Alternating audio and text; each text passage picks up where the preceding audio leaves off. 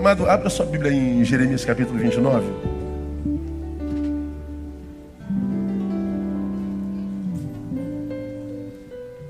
Queria fazer uma reflexão com os irmãos nessa noite.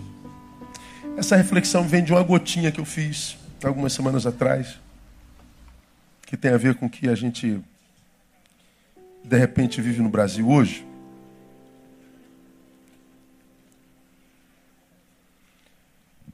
Vivemos um tempo bastante difícil. Eu não vou falar de política, não, fique, fique tranquilo, não, não sou competente para falar de política.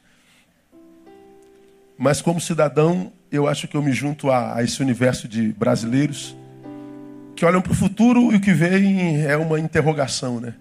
Não há especialista nesse país, nem no mundo. Não há cientista político capaz de dizer o que, que vai acontecer com o Brasil nos próximos meses. Qualquer palavra é especulação, ninguém sabe. Você lê de, de direitistas a esquerdistas, cada um diz uma coisa completamente antagônica. Nós estamos diante de um verdadeiro mistério.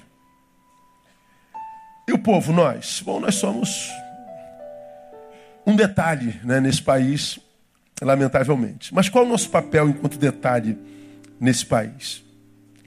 Eu acho que ouvir esse versículo que nós vamos ler que é uma palavra de Deus através do profeta Jeremias, através de uma carta que Deus mandou enviar aos anciãos que ainda estavam em cativeiro, o cativeiro de Nabucodonosor, e que já estavam na iminência de, de viverem a, a libertação.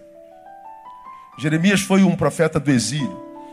E nesse capítulo há uma mensagem do profeta aos exilados, que já estavam há muitos anos, algumas décadas, no cativeiro, já sonhando com o resgate, sonhando com a construção da nova nação. E Deus então usa o profeta para mandar uma carta para os exilados, aos anciãos que tinham poder sobre o povo. E aí a gente vê a partir do versículo 4, ah, bota aí, painel, para o pessoal me, me acompanhar, ah, algo escrito assim: ó, Assim diz o Senhor dos Exércitos, o Deus de Israel, a todos do cativeiro que eu fiz levar cativos de Jerusalém para a Babilônia. Então ele já está falando, olha a ordem: edificai casas e habitai-as, plantai jardins e comei o seu fruto, tomai mulheres, gerai filhos e filhas. Também tomai mulheres para vossos filhos, e dai vossas filhas a maridos, para que tenham filhos e filhas. Assim multiplicai-vos e não vos diminuais. Então Deus está dizendo: vou tirar-vos do cativeiro e vocês têm que reconstruir a cidade. Filhos e filhas, casem, dê suas filhas para casares, multiplicai-vos, reconstruam. E no, no, projeto de reconstrução e ordem de reconstrução da nova cidade, vem o versículo 7, é no qual eu quero parar. Ele diz: construam, faça a sua parte. E no versículo 7 diz assim: E procurai a paz da cidade. Qual cidade? A cidade que Deus mandava construir. Procurai a paz da cidade, para a qual fiz que fosseis levados cativos e orai por elas ao Senhor, porque na sua paz vós tereis paz. Procurai a paz da cidade, para a qual fiz que fosseis levados cativos, e orai por elas ao Senhor, porque na sua paz vós tereis paz. Procurai a paz da cidade e orai por ela ao Senhor. Por quê? Porque na sua paz, ou seja, na paz da cidade, vós tereis paz. Então essa palavra para mim, ela, ela, ela cabe hoje assim é, como uma luva na nossa realidade. Nós estamos vivendo nesse exato momento no Brasil essa, essa operação Lava Jato que a gente ouve já há meses, já, não sei se já completou ano. E todos os jornais, é, em todas as edições, tem notícias novas sobre ela. As corrupções vão sendo cavada, cavada, cavada, cavada, e a gente sabe que essa corrupção já passou dos 10 bilhões de, de reais. É a, a, a, é, a maior corrupção já descoberta na história da sociedade moderna, na história da humanidade. A maior corrupção acontecida no planeta acontece aqui na nossa cara, no nosso país. 10 bilhões representam mais do que o PIB do produto interno bruto de mais de 33 nações do mundo. O que foi desviado aqui é mais do que o produto interno de algumas nações, 33 nações do planeta. Uma empresa, a Odebrecht, agora tem a parceira, né, a JBS. Para cada milhão que ela pagava de propina, ela recebia mais 4 milhões. Então vamos imaginar que ah, antes de aparecer a JBS, os 10 bilhões que foi pago por ela, ela arrecadou desses 10 bilhões 40 bilhões. É dinheiro que a gente não consegue mensurar. Imagine como seria o Brasil se esses bilhões estivessem aplicados na cidade, na saúde, na escola, na educação, no pagamento dos professores. Que tipo de país nós teríamos se nós não tivéssemos essa, essa, esse espírito de corrupção que nos habita, essa, esse espírito corrupto que, que passeia pelo nosso sangue, se a, se a, cultura da corrupção não fosse uma cultura adotada por nossa nação, que tipo de nação seria o Brasil se nós não fôssemos roubados há 500 anos, porque desde que o Brasil foi fundado, nós somos é, é, explorados. Quando os, os, nossos colonizadores chegaram ao Brasil, tiraram os moradores do seu lugar, que eram os índios, colonizaram os índios, fizeram deles escravos, impingiram a sua religião na goela deles, e nós os extorquimos. E desde então nós temos essa, essa extorsão, esse abuso de poder na nossa nascente, na nossa gênese, no nosso DNA. E desde que o Brasil é Brasil, o Brasil é roubado, desde que o Brasil é Brasil, o Brasil é extorquido, desde que o Brasil é Brasil, ele é sugado. E o país não quebra. Imagina se nós não tivéssemos esses anos todos de torção. A gente botava os Estados Unidos na, na palma da mão. A gente botava a Europa na palma da mão. Mas nós somos isso que nós somos e de que eh, não, não, temos mais nem orgulho, não é verdade? Então, ah, vivemos a, a, maior corrupção já descoberta na história da humanidade. Aí aparece a JBS e diz: Nós já pagamos propina para 8 mil, para um, um, 1.829 deputados e 28 partidos. Falei, meu Deus, 1.829 candidatos, 28 partidos. Você sabe quantos partidos tem no seu país? A gente não sabe, né? São 35. Quase todos eles comprados. Então nós, nós vivemos uma, uma, uma, uma, condição existencial enquanto cidade muito, mas muito, muito, muito promíscua, diria maligna. E para essa situação aparece a palavra do Senhor, que para mim é pertinente: procurai a paz da cidade, orai por ela ao Senhor porque na sua paz vós tereis paz. Nesse versículozinho, eu queria compartilhar algumas realidades com vocês. Hoje eu prometo que você rápido, porque o assunto não é, não é muito agradável, principalmente para mim. Ele traz algumas lições que eu queria compartilhar com você, brasileiro, para que a gente pensasse na cama logo mais. Esse texto diz para mim para você que paz numa cidade não é utopia não é um discurso, não é verborragia. Procurai a paz da cidade. Na paz dela vocês terão paz. Então, ele está dizendo: a paz é uma possibilidade. Eu viajo o Brasil inteiro, passo semanas viajando. Não há um lugar nesse país onde alguém me pare e fale assim, pastor Eil, como é viver no Rio de Janeiro? Como é que vocês conseguem viver no Rio de Janeiro? Por quê? Por causa da violência que eles vejam estampados nos jornais especialmente no Rio de Janeiro. Mas o Rio de Janeiro não é o estado mais violento do Brasil. É o, hoje é o 17 na fila de, de, de, de, de violência no Brasil, você ter uma ideia. Só que nós somos o pulmão do Brasil, somos a, a cidade mais visibilizada do Brasil. Então nós temos pessoas no Brasil inteiro, no mundo, que dizem assim, cara, como é que vocês conseguem viver naquele lugar? Como é que vocês conseguem sobreviver à violência daquele lugar? Eles acham que o Brasil é igual ao Afeganistão, que o Rio de Janeiro é igual ao Afeganistão que você não consegue sair na rua, que você vai ganhar um tiro, que você vai ser roubado. Bom, não chegamos a esse ponto ainda, mas não há ninguém que saia da rua sem medo. O medo é um sentimento comum a qualquer cidadão brasileiro, principalmente aos cidadãos da cidade do Rio de Janeiro. Nós, um dia, acreditávamos, por exemplo, nos agentes de segurança do, do Rio de Janeiro e do Brasil. Eu e você, 30, 40, 50 anos como eu, íamos para a vigília. Amanhã eu prego na vigília lá em Itaguaí. Já estou orando desde hoje. De nove à meia-noite em Itaguaí. Aí eu falei, cara, o que, que eu vou fazer em Itaguaí, cara, meia-noite? Mas eu vou. Vamos lá, não tem problema, mas a preocupação fica. Por mais cheio de fé que você seja. Não é? Eu e você, na nossa juventude, lá vai tempo, a gente ia para vigília, era muito comum vigília. Vigília começava às 10, terminava que hora? 5, 6 horas da manhã. Se terminasse 5, 6 horas, 5 horas ainda era madrugada. Você ia na rua já preocupado naquela época. Mas de repente aparecia um camburão. Lembra do camburão? Aí você viu um camburão e dizia: ah, graças a Deus tem polícia na rua. Estou seguro. Agora tu vai para a vigília hoje. Tu sai 3, 4 horas da manhã. Tu vê um carro de polícia. O que, que tu sente? Fala a verdade. Ô oh, Jesus, graças a Deus tem polícia aqui. Tu não sente a mesma coisa mesmo. Hoje a gente teme o bandido e teme a polícia. Quer dizer que todo policial é bandido? Não, mas tem muito bandido na polícia.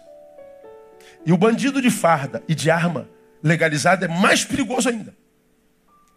O sentimento é o medo. Nós temos medo por causa daquilo que nos tornamos.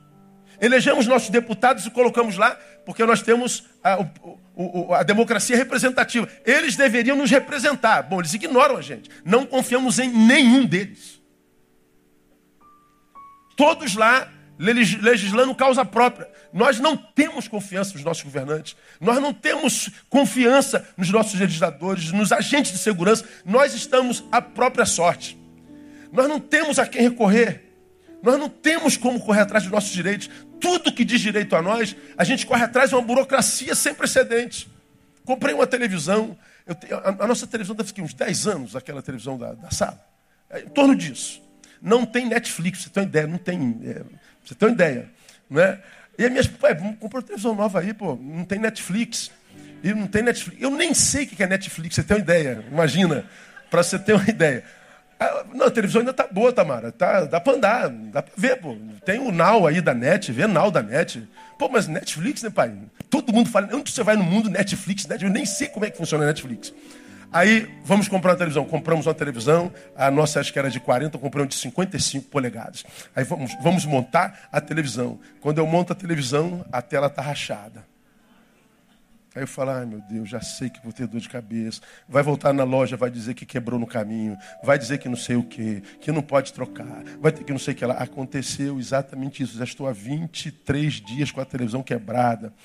Liguei para a Samsung, falei, cara, eu vou ter que entrar na justiça ou vocês vão resolver o meu problema? Não, vamos mandar um, um técnico que ele vai fazer uma análise. Eu estou esperando o técnico até hoje. E quando ele chegar, eu já devo quebrar a cara dele, coitado dele, não tem nada a ver com isso. Não é? ah, ah, nada é fácil nesse país. Você vai ter que entrar na justiça, você vai ter que ir para o PROCON, você vai ter que pagar advogado, você vai ter que não sei o quê. Nós temos raiva da nossa nação. Nada funciona bem para a gente. O que é deles, eles tiram da nossa conta. Mas o que é nosso, para a gente tomar posse, tem que ralar demais. E lá vai um mês sem televisão. E eu não sei quanto tempo mais vai demorar. Porque nada funciona. Diferente da América. Na América você compra um, um, uma máquina, uma televisão, e aí ela, tu volta lá, isso aqui está com defeito. Eles nem olham o produto, não olham a nota, não olham nada. O senhor está falando? Então só leva a televisão nova. Ah, já, já comprei máquina de um ano, e não gostei da máquina. No ano seguinte eu voltei, ele trocou a máquina do ano passado. Aqui nada que é nosso chega à nossa mão sem esforço, sem briga, sem escândalo. Tamara pequena, brincando na igreja, cai de um banco desse, quebra o braço, fratura exposta. Eu me lembro disso como se fosse hoje. Peguei Tamara, aquele ossinho para fora aqui, ó. E a Tamara isolou o braço aqui, eu vou para o hospital em Bangu. Chego no hospital em Bangu, começa, não, o plano não quer cobrir, o plano não quer o quê? E, e o sangue correndo, minha filha com, com, com, com osso para fora. Eu falei, cara, cara, atenda minha filha, depois eu resolvo o problema burocrático. Ela está com osso para fora, está com fratura exposta. Não, não sei o que, papapá. Aí eu fiz um escândalo no hospital danado, dei um chute na, no balcão, dei soco no balcão. Se não atender minha filha, eu vou quebrar essa porcaria. Calma, calma, eu... nada. E vamos embora. Foi um escândalo.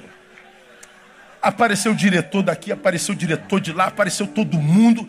Levaram minha filha, operaram minha filha, botaram no quarto particular. Depois foram resolver a burocracia. Não faz escândalo, tua filha não é atendida. É o nosso país. Quando a gente vê esse estado de coisas, o que isso tira de nós? E se tira de nós o amor pela nossa terra. Isso é gravíssimo. Eu entrei no exército com 18 anos, fui da brigada paraquedista do exército, fui, fui, fui, fui, fui é, é, militar que fez montanha, que fez selva, vibrador infante.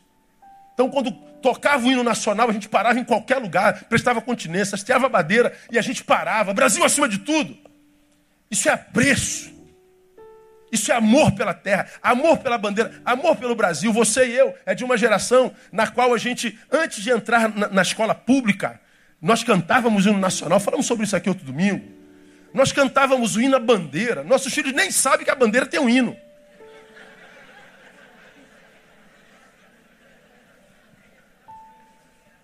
Eu e você estudávamos educação moral e cívica, organização social e política do Brasil, OSPB. Nós tínhamos aula de ética, nós éramos formados cidadãos. Hoje, o Ministério da Educação quer tirar a história do currículo. Nós não temos presente, não temos previsão de futuro e agora querem tirar o nosso passado. Eles querem gerar uma geração que é folha ao vento, que não tenha raiz. Há, um, há, alguém por trás desse desejo de destruir a nação e o mundo. Está acontecendo em todo lugar. É um negócio diabólico. Aí nós olhamos para a nossa terra e nós não temos mais amor por ela. Nós não temos mais apreço. Nós não temos mais orgulho. Eu e você éramos de um tempo, foi ontem que a seleção ia jogar, cantava o hino nacional, cara. A gente chorava. Lembra disso, Mar? Hoje. Olha enquanto canto hino, eu vou fazer um ovo aqui para a gente comer. Fazer uma pipoca. Diz mais nada para nós. Se eu não amo, como tratar bem? Ninguém trata bem a quem não ama. Ninguém investe em quem não confia. Ninguém faz manutenção daquilo com que não tem relação afetiva. E quando uma nação se transforma no que se transformou o Brasil, e nós, que somos que compomos essa nação, temos esse sentido de, de indiferença para com a nação, nosso futuro é temerário.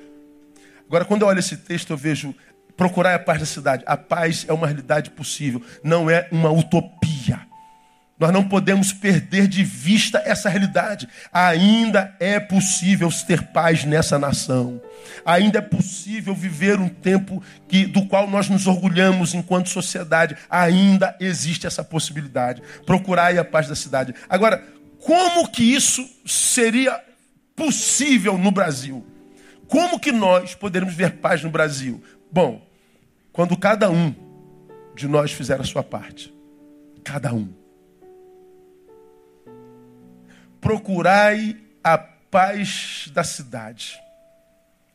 Isso é um conselho.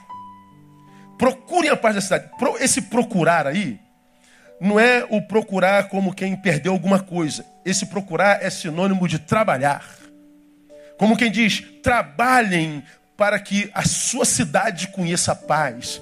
Esse procurar é façam com que a sua cidade conheça paz, faça a sua parte, busque produzir na sua cidade paz. Isso é paz produtiva, isso é procurar é produção, isso é modus vivendi. Ele está dizendo: trabalhem para que isso seja uma realidade, cada um fazendo a sua parte.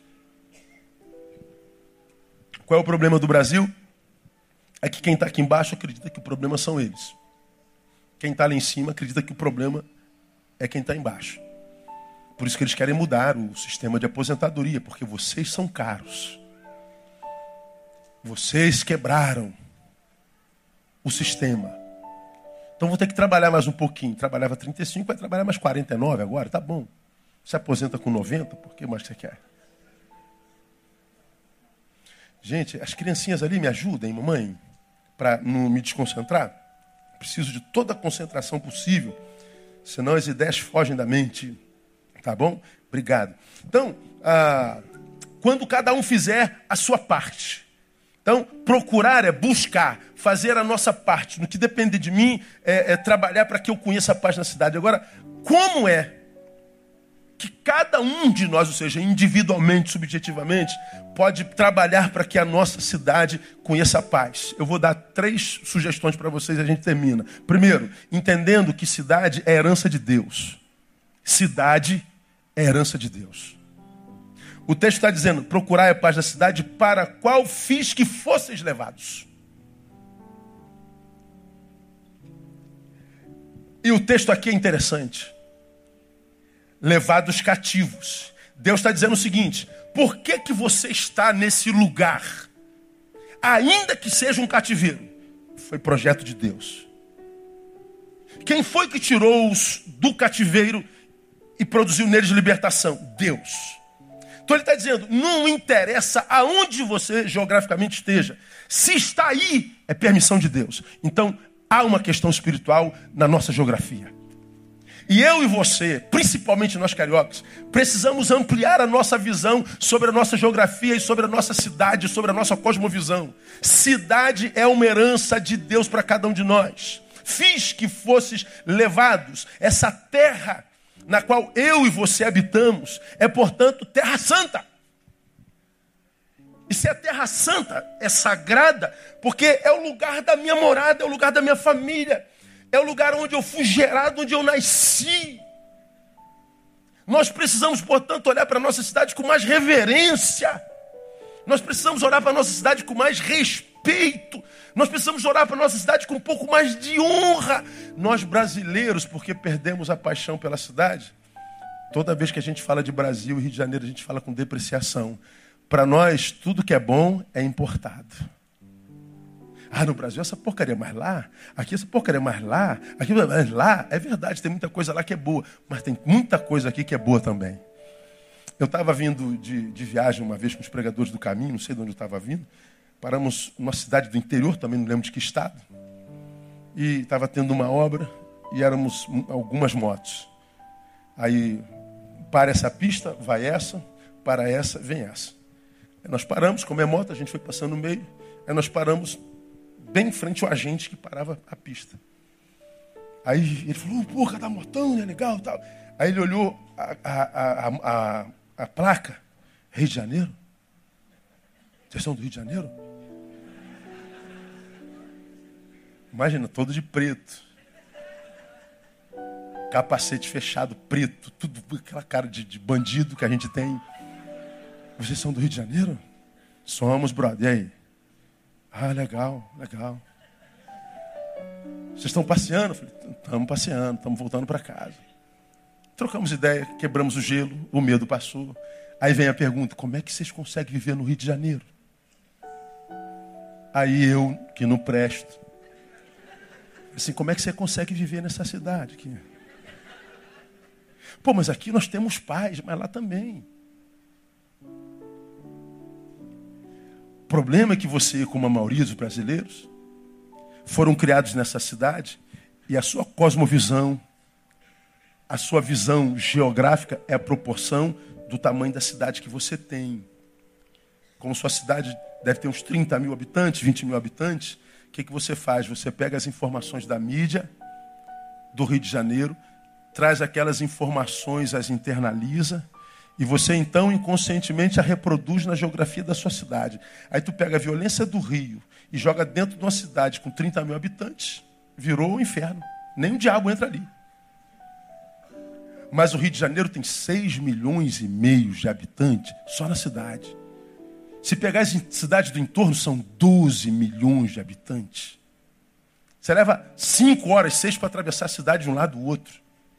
Então você pega a, a, violência que você vê e espalha nisso tudo. Você não percebe que nós vamos ter paz em muitas ruas, em muitos lugares, em muitos bairros. Não é um inferno. Aí eu que não presto, falo assim: eu não sei como é que vocês conseguem viver no Rio de Janeiro. A vida é muito curta para não viver no Rio de Janeiro, irmão. Eu não queria naquela cidade, porque ah, lá tem isso, mas lá tem praia. Se você não quiser praia, atravessa a rua, sobe a montanha, o Grumaria ali.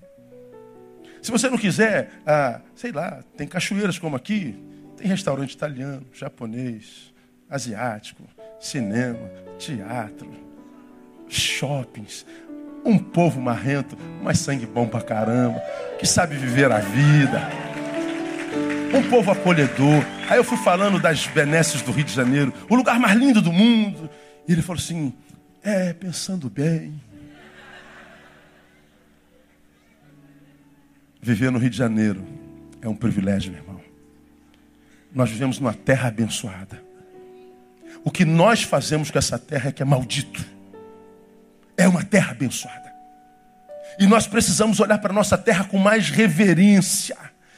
Nós queremos dizer que precisamos olharmos com o nosso olhar espiritual, entendendo que nós não podemos excluir do que vivemos enquanto qualidade de vida a influência espiritual sobre ela.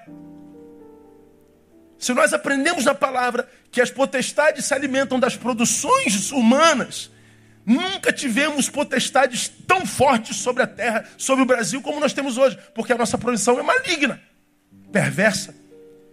Então, a cura da nossa cidade não passa só pela mudança de presidente, não passa só pela mudança de partidos. Não passa só pela mudança dos vereadores e governadores. E, e, não passa. Nós que estamos aqui embaixo, somos povo de Deus, precisamos voltar a enxergar a dimensão espiritual dessa crise na qual estamos. Por isso que a Bíblia diz: orai por ela. E olha que ele diz para orar por uma cidade que está se formando. Ele está dizendo: quando se forma uma cidade, se vocês não investirem na dimensão espiritual, a espiritual, a, a, a versão espiritual das trevas toma posse dela. Então, meu irmão, acredite, nós vivemos num, numa geração que está se carnificando, está perdendo transcendentalidade, como eu tenho dito. Estamos nos tornando só um pedaço de carne que anda. Só isso. Carne não se ama, se come, se usa. Carne não tem valor intrínseco, porque não tem eternidade, não tem transcendência. Carne é produto. E a relação que nós vemos nas ruas hoje entre os homens é essa relação de produto coisificada, por isso descartável. Por isso produzimos 40, 50, 60 mil homicídios no ano. Porque a vida do outro já não tem mais valor nenhum. Nós não a vemos mais como um outro que é criado à imagem e semelhança de Deus. Nós precisamos entender que a cidade é a herança de Deus para nós. Nós precisamos voltar a amar nossa cidade. Nós vivemos o maior êxodo da história do Brasil. E eu respeito quem está embora. Se tem oportunidade, quer ter uma vida melhor, se a questão é segurança, eu entendo. Agora, nós que não temos condição, ou os que não têm condição, devem ficar e devem amar essa terra. Uma coisa que eu acho bonito lá no, no exterior, onde você vai. Cheguei da Inglaterra segunda-feira. Fiquei hospedado na casa de um casal.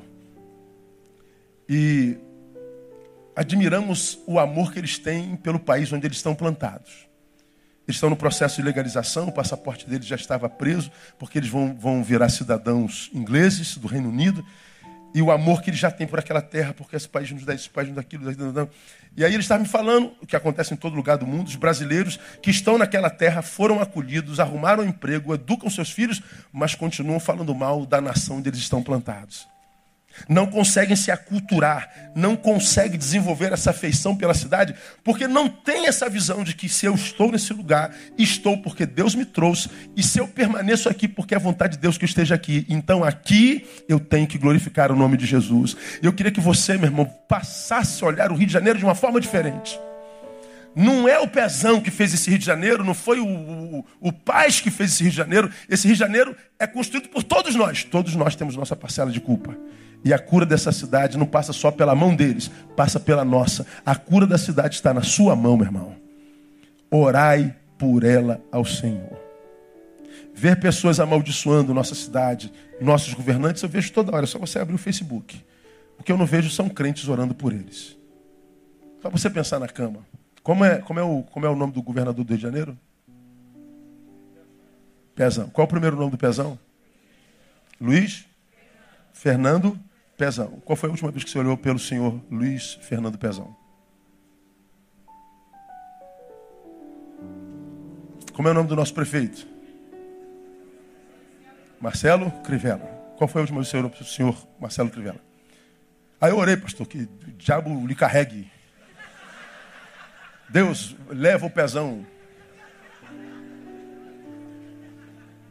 Pois é. Agora eu vou dizer o que você já sabe. A Bíblia diz que nós devemos orar pelos nossos governantes. Diz: quem não ora está em pecado. Se você não ora pelos seus governantes, você é um discípulo em pecado. E o pecado blinda os céus. Só que ninguém diz isso pra gente. Porque eles nos extorquem, nós queremos que eles morram. É, nós estamos nos transformando em imagem e semelhança deles. Nós não valemos nada para eles, eles não valem nada para nós. Somos iguais. Nós nos merecemos. Agora, se eles nos tratam como nos tratam e nós retribuímos com oração, ai irmãos, nós causamos uma revolução nos céus do Rio de Janeiro.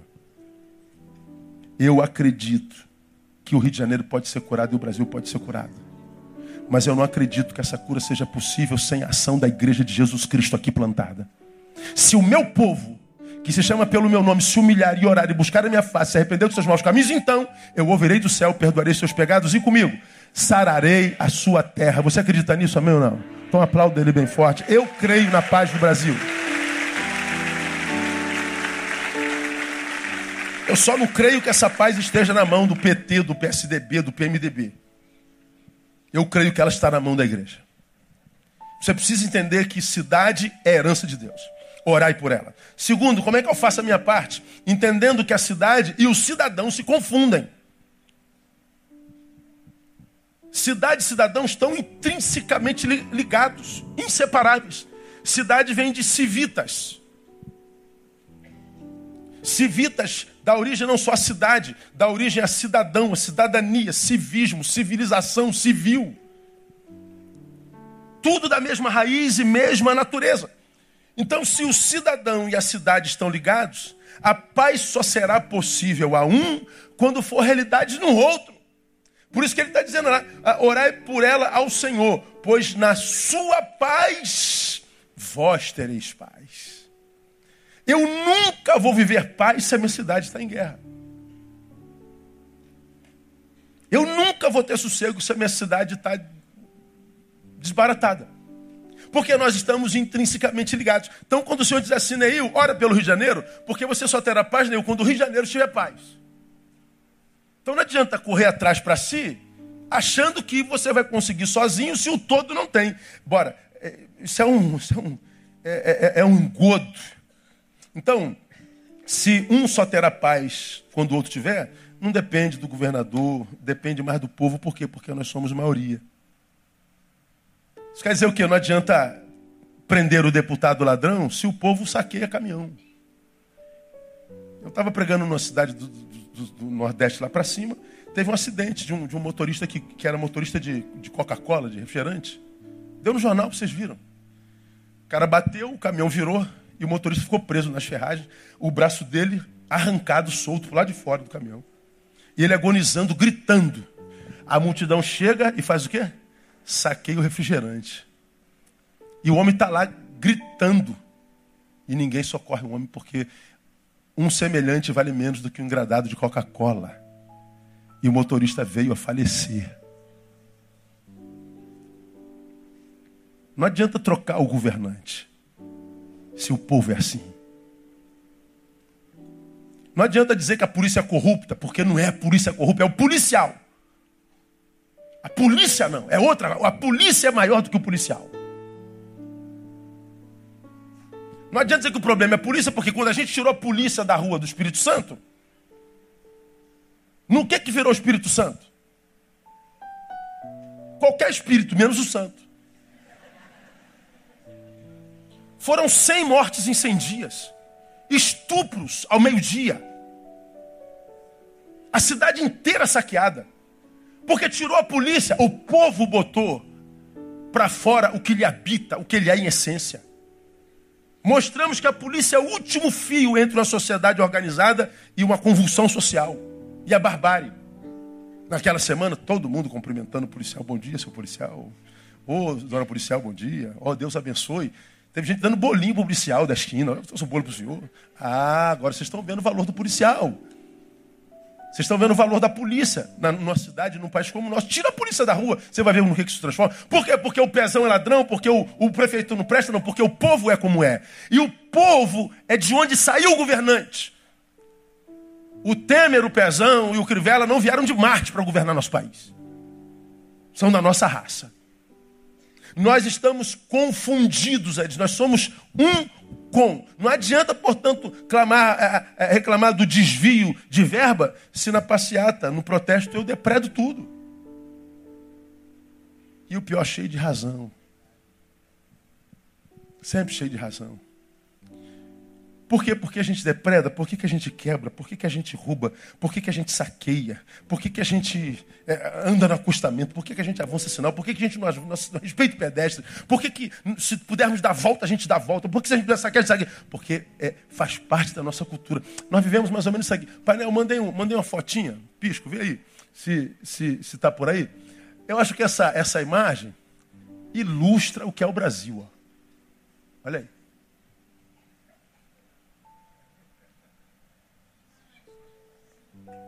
Você consegue entender, sim ou não? Estamos todos num barco, não é? Estamos depredando o barco para cada um fazer um barco para si. A igreja não, também não é diferente, não. A igreja evangélica é assim também. Então, nós estamos no mesmo barco. Todos separados, depredando o barco para fazer um barquinho para a gente. Por que, que nós somos assim? Porque nós perdemos a capacidade de viver a, a, a, como um todo. A nossa cosmovisão adoeceu. Nós não nos enxergamos mais como parte de um todo. Então, se eu estiver aqui nessa igreja, cara, ninguém estiver olhando, pô, eu adoro rosas, meu. Então, se ninguém estiver. Isso aqui nem sai, que isso aqui é. Embora. Só você ver as pegadinhas. Pegadinha, a mulher está com a filha, deixou uma bolsa no, no ponto de ônibus. A mulher vai embora, aí tem alguém sentado. O cara fala, senhora, esqueci. Não, deixa embora. Quando a mulher vai embora, olha para um lado, ele pega, sai correndo, leva lá para o outro lado. Quando abre, estoura o negócio, puf, na cara dele. Todos fizeram a mesma coisa. Ele não devolve a carteira que achou. Ele só quer se dar bem. É a lei de Gerson. Primeiro eu. Segundo eu e terceiro eu. E o pior, quanto mais eu e mais me dou bem em cima dos trouxa, mais glorificado é pela rapaziada. Você vai no banheiro público, eu não entendo o banheiro masculino. O feminino eu nunca vi, mas as mulheres não são muito mais limpinhas que a gente não. Pelas histórias que eu ouço das muitas mulheres que eu tenho na minha casa.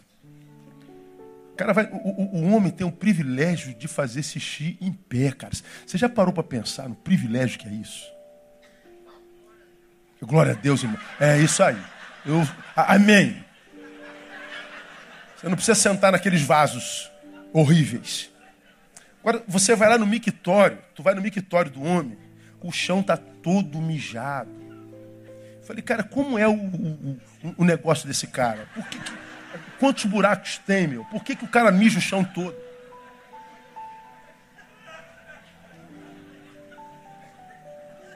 Tu vai no vaso sanitário, o cara mija na tábua todinha. Ou é só o banheiro que eu entro? No banheiro que tu entra também é assim? falei, cara, como é que você pode mijar o vaso todo, cara? Você vai usar isso de novo. Não, mas eu já usei, não vou passar aqui de novo. Quem vai usar é outro cara que se dane. Esse é o nosso espírito. Alguns de nós serão antecedidos pelos políticos nos reinos dos céus. É, irmão. Porque perto deles nós somos bem piores. E mais, a gente acha que quem rouba 10 bilhões é mais ladrão do que quem roubou 10 reais. Do que quem tirou uma xerox no escritório escondido do patrão do que quem ficou com a caneta, que pediu para escrever um recadinho. A gente acha que quem rouba 10 bilhões é mais ladrão do que quem bota gato no relógio.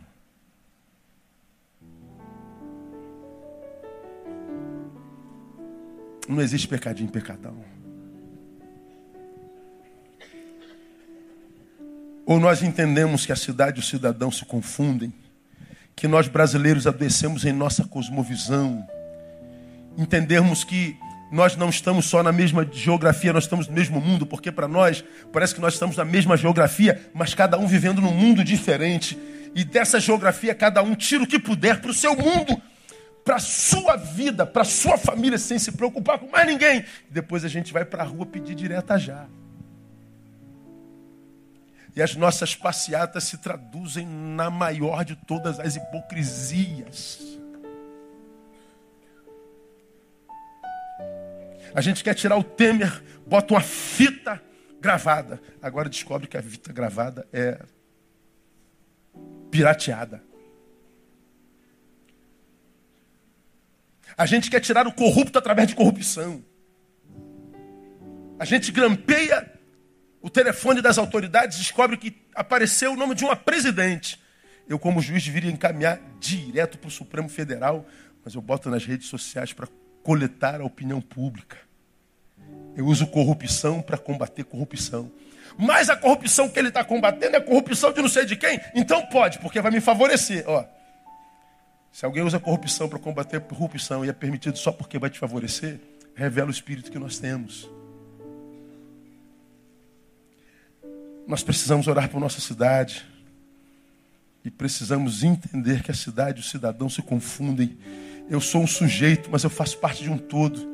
E eu só vou ter plenitude quando o todo tiver plenitude. Só que essa mensagem parece tão, tão, tão longe, tão utópica da nossa realidade, que mesmo que confrontados, a gente deve dizer, ah, se eu puder, eu tiro mesmo, pastor, eu quebro mesmo, arranco mesmo. Esses safados estão fazendo isso tudo, eu não vou fazer. Ah, vou fazer mesmo. E a gente faz. Aí o que, que acontece? O sujeito acha uma carteira com dinheiro e devolve para a dona, vira matéria de fantástico. Taxista achou uma, uma, uma carteira, não sei o que, entregou para o dono. Fantástico. Engraçado. O que, que você acha que ele devia ter feito? Ih, pastor, tinha que ficar, pastor. O cara tá duro pra caramba, eu tinha que ficar, pô, qual é? é? Não, ele tinha que entregar, não é dele.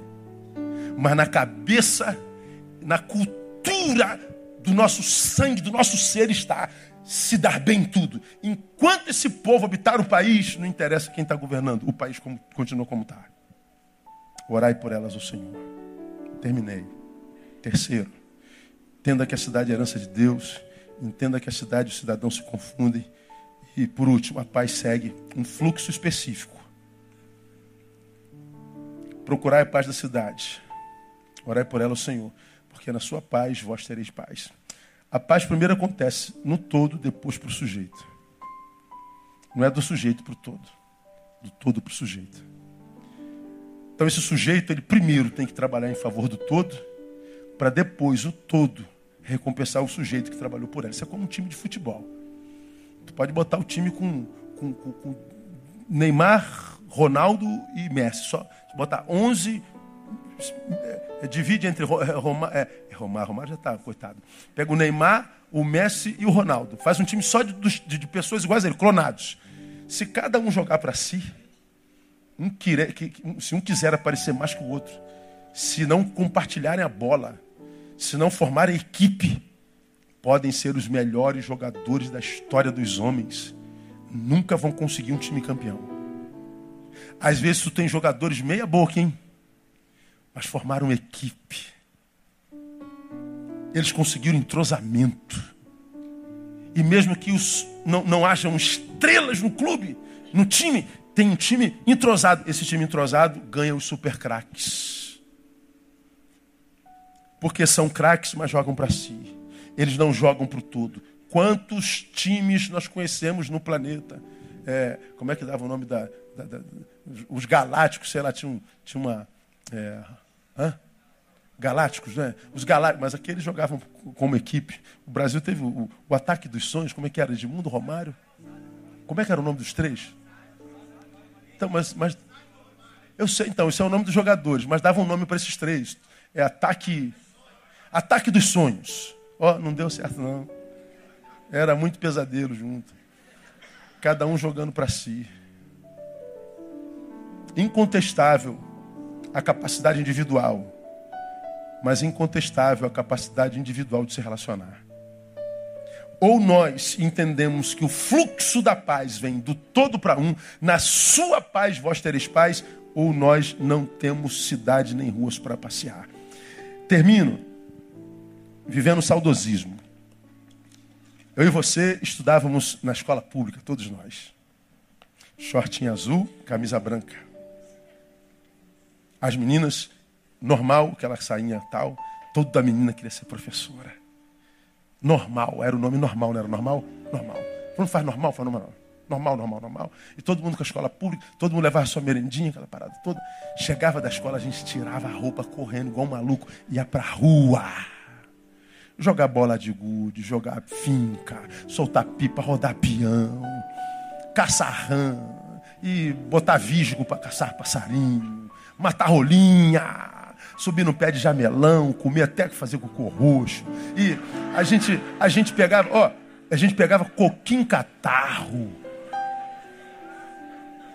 Lembra disso? Cadê os coquinhos catá, irmão? Tamarina. Doce de tanajura. Farofa. Não, doce também, doce também, doce também. Sou mais velho que vocês. A gente partia para rua, chovia. A gente voltava para casa porque estava chovendo? Que nada, botava golzinho, irmão.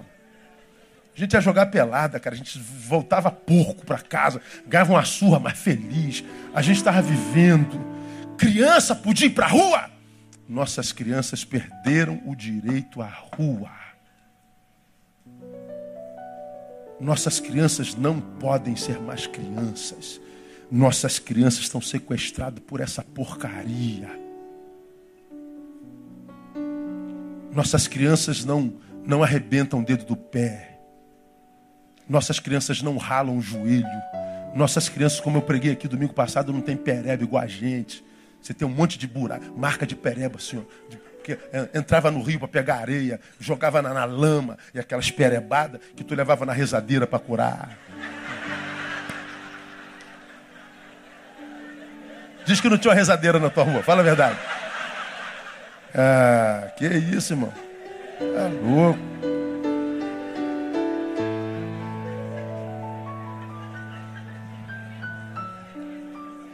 Era só mandinga. Jogava futebol até não aguentar mais, dava dor aqui do lado. O que, que você botava? Um matinho, vassourinha. Passava dor. Vai, vai explicar isso, cara. Olha só. Como as memórias fazem vocês sorrir e dizer que tempo bom. Essas crianças amanhã não terão memórias. Elas não terão passado porque não têm presente, serão produto do sistema. Dá um iPhone, sei lá que número que a gente está aí, novo. Dá um jogo novo. Mas o moleque está enfiado dentro de um quarto com a cara no computador, com uma energia física e biológica gigante para correr, para viver, para botar para fora. Mas nossas crianças perderam direito à rua não são mais crianças. Uma criança que não pode ser criança nunca será uma adolescente saudável. E que se não for um adolescente saudável, nunca será um jovem realizado. E porque não é jovem realizado, nunca terá na terceira idade uma feliz idade. O que sobra é não vida mesmo. Por quê? Porque a cidade e o cidadão se confundem. A minha qualidade de vida depende da minha cidade. Eu pretendo ter netos na vida. E aonde que os meus netos vão ser criados? Dentro de apartamento? Através de joguinho? Nossas crianças não têm resistência a nada. Adoecem por tudo. Cara, a gente, a gente, rapaz, a gente não tinha celular, a gente a gente tomava banho de chuva, a gente, a gente, a gente comia fruta até morrer, a gente, cara, não adoecia. Hoje é virose, virose, virose, virose. O que, que esse moleque tem? Ninguém sabe, é virose. Virose, virose, virose, virose, virose. O que é virose? Vive doente. Não corre, o corpo não mexe. A única coisa que nos era proibido na época era leite e manga. O resto, porque matava. Já falei sobre isso aqui. Tirando isso, Hoje a gente toma suco de manga com leite, né, cara? Dá uma raiva da minha avó, cara. Olha só quanto tempo que eu perdi na minha vida. Veja, porque nós tivemos cidade, tivemos infância, Porque tivemos cidade e infância, estamos envelhecendo com memória. Se não temos uma velhice maneira, recorremos ao passado e nos equilibramos. Se eu não tenho presente, não terei memória no futuro. E se o futuro não for bom, nem passado para me lembrar eu terei. Hoje uma irmãzinha chegou aqui perto de mim, pastor, um presente para o senhor. Botou um, saquinho, duas bolas dentro. Falei, o que, que é isso, irmã? Falei. Ah, meu Deus. A Bill. Adolescente, o que, que é a Bill, pastor? A Bill é uma bola de basquete, de, de tênis. Depois você estuda aí que você vai ver o que é a Bill. Na nossa época estava cheio na rua. Nossas ruas tinham frutas tinham árvores. Nossas ruas não tinham asfalto. Nossas ruas tinham lugar para jogar bola de gude. Tinha lugar para jogar búrica. Nós tínhamos vida. Porque tínhamos cidade. Quando eu ministro essa palavra, eu digo para você: ore ao Senhor por tua cidade. E não é por você, não. Ore pelo teu neto. Mesmo você que ainda nem casou, um dia você vai casar. Você vai ter filho e você vai ter neto. Peça ao Senhor para que tua, teu filho, teu neto viva um pouquinho do que você viveu lá no passado. Não queremos voltar para o passado, não. Mas nós queremos que eles experimentem pelo menos a cidade. Nós temos uma cidade linda que a gente não pode desfrutar porque a gente tem medo. E não adianta dizer que culpados são só os governantes. Não se constrói uma cidade com prefeitos, vereadores, deputados. Se constrói uma nação com todos os que nela habitam. Então faça a sua parte e que o Senhor seja glorificado na parte que fazemos. Que Ele abençoe o Brasil, que Ele abençoe o Rio de Janeiro com toda a sorte de bênção, no nome de Jesus. Vamos aplaudi-lo, vamos orar, vamos embora para casa. Vamos ficar em pé? Queria que você desse a mão ao irmão que está do seu lado. Pô, cara, hoje não dá para cantar mesmo. Como será o futuro? Não dá mesmo, essa é coisa de João Alexandre. Tem nem letra disso aí, né? Dá não. Venha o teu reino, né? Venha o teu reino. Ah, eu tenho um sonho. No ano, no ano passado eu tive lá em, Washington e a convite de quem me convidou para pregar, eu fui lá no memorial de Washington onde Martin Luther King pregou o seu lendário sermão I Have a Dream. Está lá a marca dos pés dele, fizeram um memorial e tem lá uma, um círculo aqui. Ele pregou o seu lendário. Eu, eu, eu, eu ajoelhei ali, me emocionei com as minhas filhas e minha esposa. Aí compartilhei num grupo dos líderes da igreja. Cara, que emoção estar tá aqui nesse lugar. Porque aquele sermão mudou a história da América. Até o ano passado, Obama, o primeiro negro presidente da América, ainda era presidente. E ele só pôde ser presidente porque houve um outro negro chamado Martin Luther King que lutou por igualdade na sua nação. Me emocionei mesmo. E era uma, uma, uma, uma nação que vivia apartheid, uma geração que, uma nação que vivia injustiça de toda sorte. Mas um homem de Deus, junto com um grupo de povo de Deus, conseguiu mobilizar uma nação e conseguiram mudar a nação. Quem sabe? a igreja dessa nação, também sonhando, não mude a história dessa nação. Ele disse: Eu tenho um sonho. Como você já aprendeu, nem todo sonho se torna realidade, mas não há realidade que não tenha nascido de um sonho. Então não se muda uma realidade sem antes sonharmos. Sem que planejemos, sem que pensemos, como tenho citado aqui nos últimos domingos, até Freud, o pensamento é o ensaio da ação. Então o que nós vamos fazer nasce primeiro no pensamento. A realidade que vai que sonhamos primeiro nasce de um sonho. Então nós precisamos voltar a sonhar. Não podemos permitir que esse estado de coisas roube de nós a capacidade de sonhar. Sonhar a gente ainda não paga ainda. Né? Então não perca um sonho. A gente não morre quando a morte chega. A gente morre quando os sonhos se vão quando eu não acredito mais.